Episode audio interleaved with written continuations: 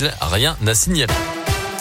8h30, voici l'actu, c'est avec Colin Cotte. Bonjour. Ah, bonjour Mickaël, bonjour à tous. À la une de l'actualité aujourd'hui, le premier tour de la présidentielle, c'est dans moins d'un mois, le 10 avril, et les cadeaux, entre guillemets, du gouvernement se succèdent ces derniers jours.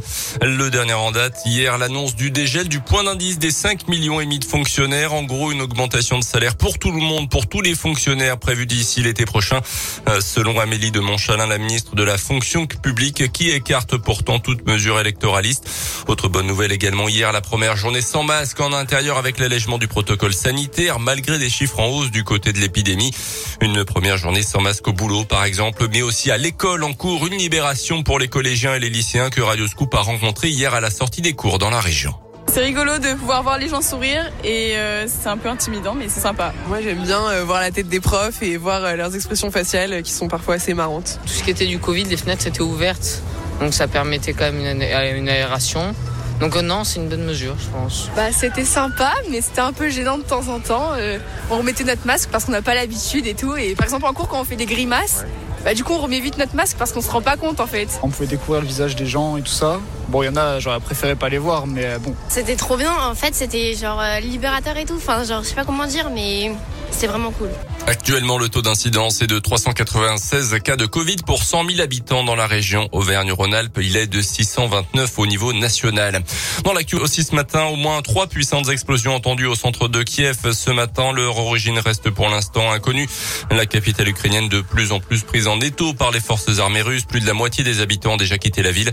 Environ 150 000 personnes ont pu fuir les zones de combat depuis le début de l'invasion russe via les couloirs humanitaires, ont annoncé hier les autorités ukrainiennes. La barre des 3 millions de réfugiés pourrait être franchie dans les prochaines heures selon les Nations Unies.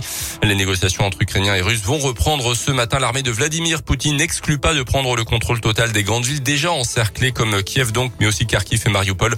Notez qu'un quatrième volet de sanctions a été adopté hier après-midi par l'Union européenne. Dans l'actualité également, dans l'un, la ligne SNCF entre Nantua et Bellegarde fermée jusqu'à mi-juin au moins selon la compagnie. Les travaux ont débuté hier pour purger la falaise sur Plombant, la voie ferrée et la départementale sur la rive sud du lac. 100 mètres cubes de rochers sont tombés dans la nuit du 5 au 6 mars, endommageant donc la voie ferrée et la route, heureusement sans faire de victimes. Au moins autant de mètres cubes de rochers sont à faire tomber d'après les premiers éléments. Plusieurs mois de fermeture sont donc nécessaires pour ces travaux. Deux ans de prison ferme pour un jeune homme de 21 ans jugé hier à Bourg pour trafic de drogue dans le quartier de la Croix-Blanche. Récidiviste, il a refusé de répondre à certaines questions du tribunal quant à son implication réelle dans le trafic. Repéré à plusieurs reprises près du point de deal, il avait réussi à échapper plusieurs fois au contrôle des forces de l'ordre, mais il s'était finalement fait interpeller jeudi dernier en possession d'une petite centaine de grammes de résine de cannabis. Les sports avec du basket et la Gilbourg n'a pas le droit à l'erreur ce soir sur le parquet des Turcs de Bursaspor en Eurocoupe face au 9 de son groupe. La Jeu qui est 8 va devoir batailler et viser donc la victoire pour espérer se qualifier pour la suite de la compétition. C'est à partir de 18h ce soir. En tennis, à noter l'exploit signé Gaël Monfils hier au tournoi d'Indian Wells. Le français de 35 ans a battu le numéro 1 mondial, le russe Daniel Medvedev au troisième tour. Ce dernier cède donc sa place de numéro 1 mondial au serbe Novak Djokovic.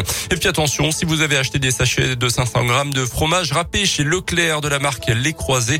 Ils font l'objet d'un rappel dans toute la France. Les paquets pourraient en effet contenir des petits morceaux de plastique blanc translucide. Le produit a été commercialisé entre le 3 et le 11 mars dans toute la France.